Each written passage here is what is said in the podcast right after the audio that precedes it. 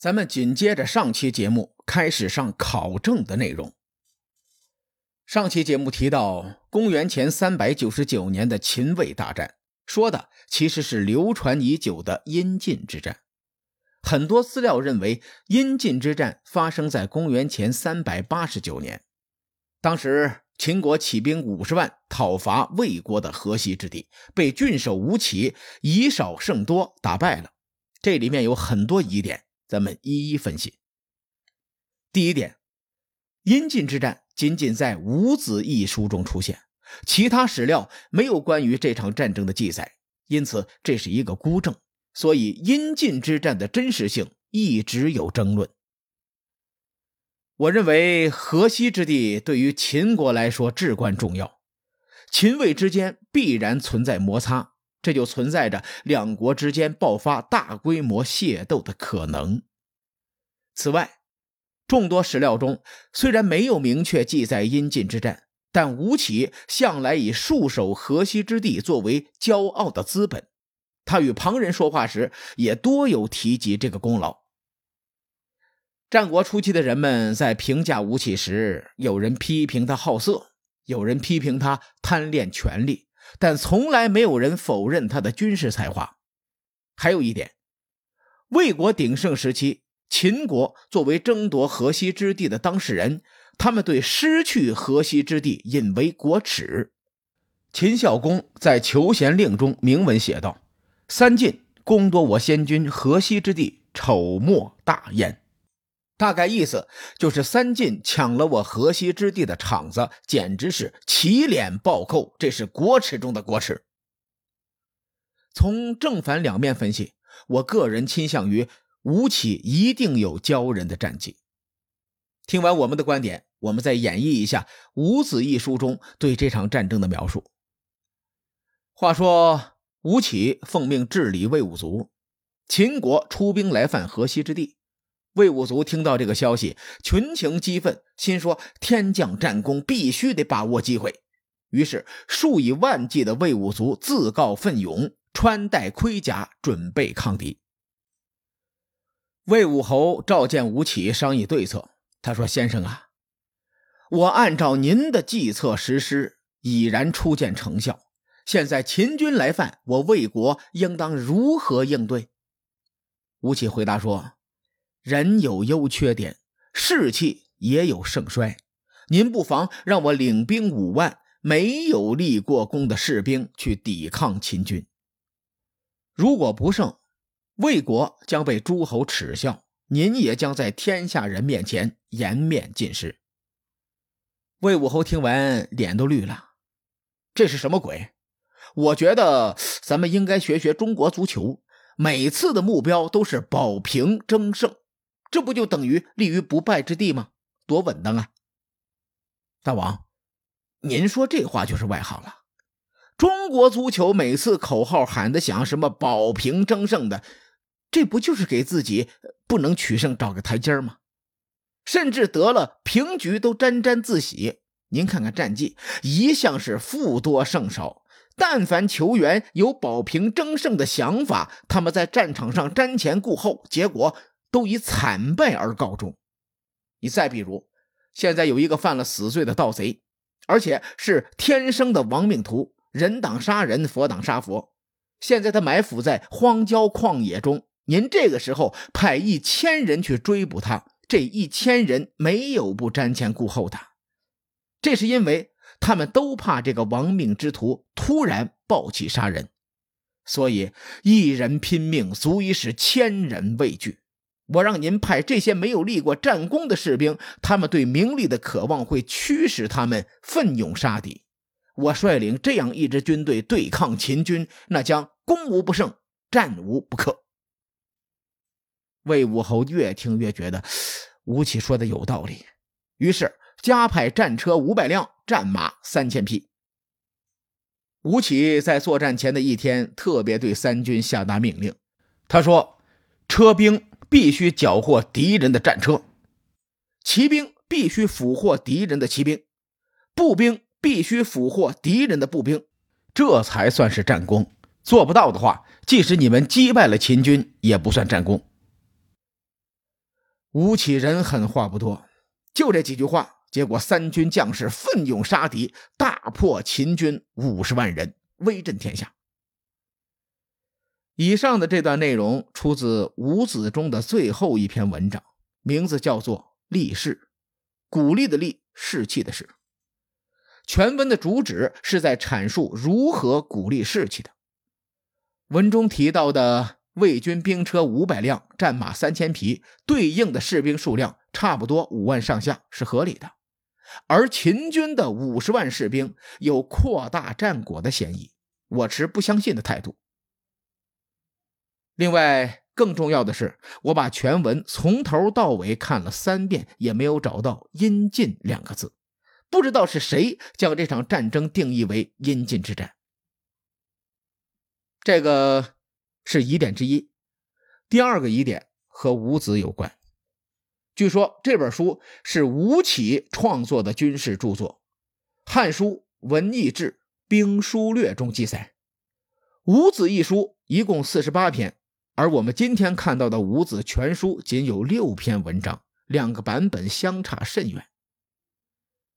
同时，五子的文章风格与六韬相似。郭沫若先生曾断定这是伪作，也就是后人借着吴起的名字杜撰出来的。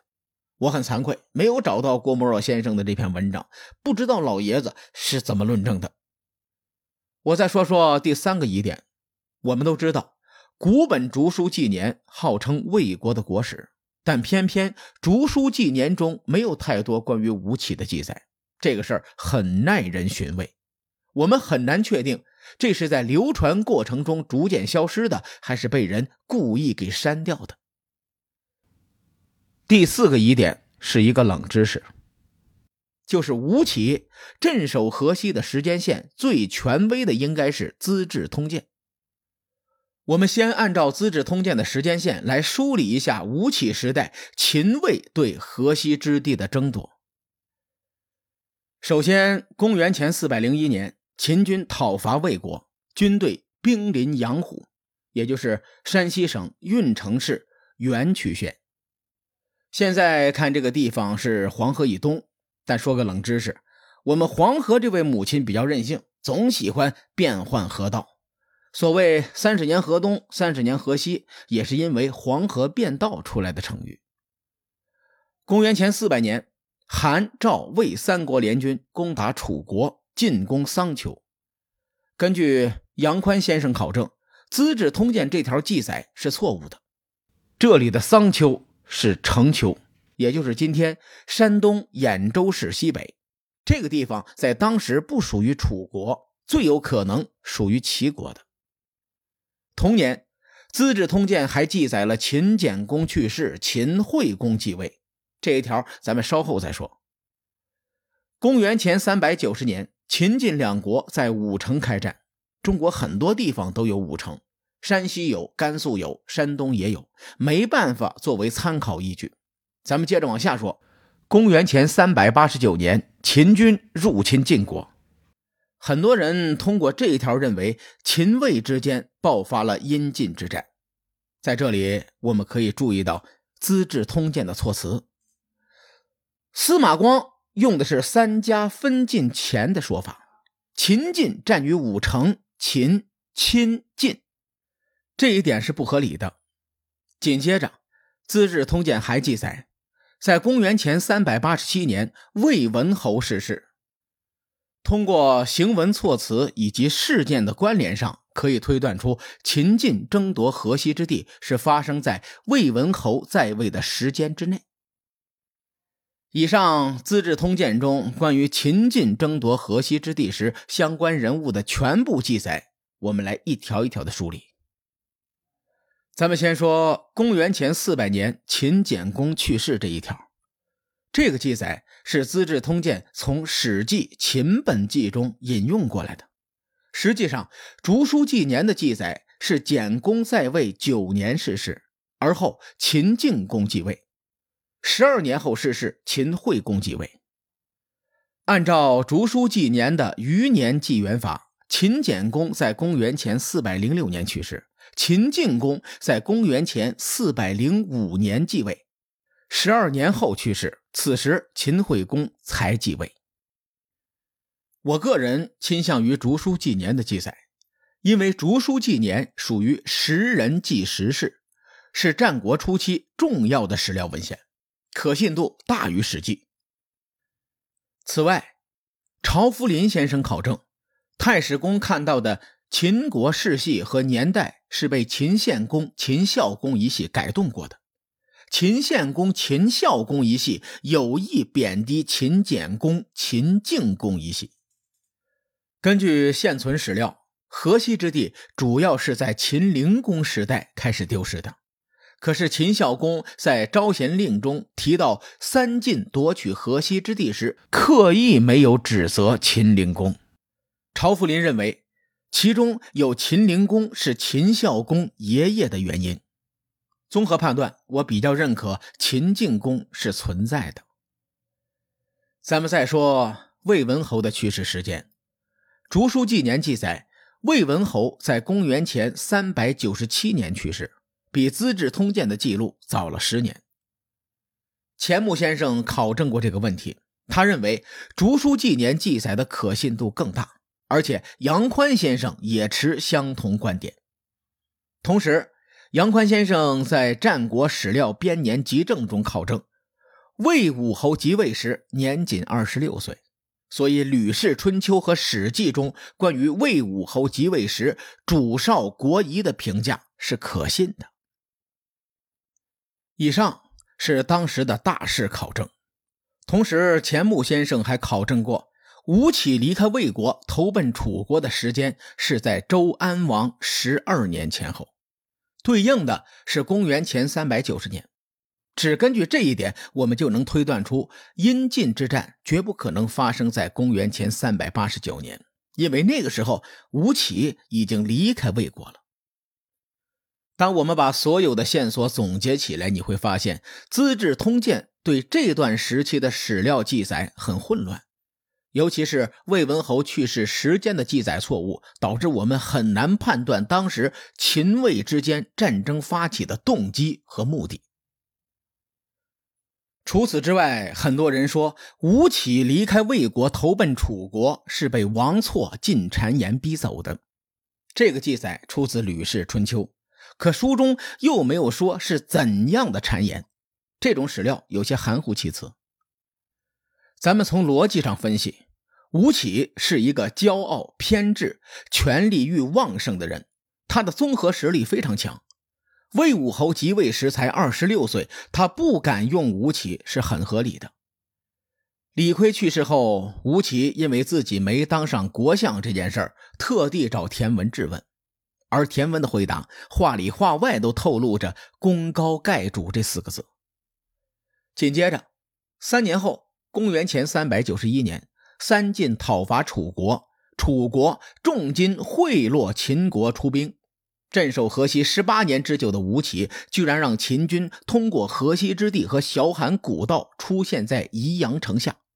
就这一件事儿，不用任何人去劝谏，魏武侯自己也要琢磨，吴起究竟是什么打算。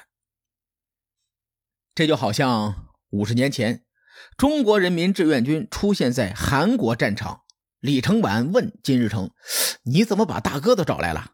金日成回答：“我没有，不是我，你胡说，我也不知道大哥怎么来了。”哎，这两件事基本上是一个道理。更诡异的是，公元前三百九十一年，秦国为救楚国，通过吴起管辖的河西之地攻打宜阳。第二年，公元前三百九十年，吴起就跑到了楚国，摇身一变成为了楚国的百官之首令尹。而且，吴起是三百年前彭仲爽之外第二位非楚国本土贵族出生的令尹。以上的考证全部说完了。说实话，这么硬核的历史听起来确实费劲，所以呢，我才做了上期节目。下面咱们做一个总结，只说结论：第一，秦魏争夺河西之地的时间段集中在魏文侯执政时期；第二。阴晋之战极有可能是假的，但秦魏之间一定爆发过大战，而且吴起重创对方，导致秦军几十年不曾动进。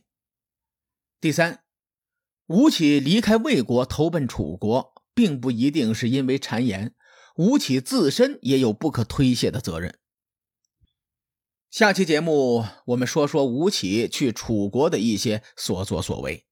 相对来说，吴起在楚国没有经历太多的勾心斗角，相对清晰一些。各位看官，时间也不早了，欲知后事如何，且听下回分解。书海沉沉浮浮，千秋功过留与后人说。我是西域说书人介子先生，下期节目咱们继续聊战国博弈。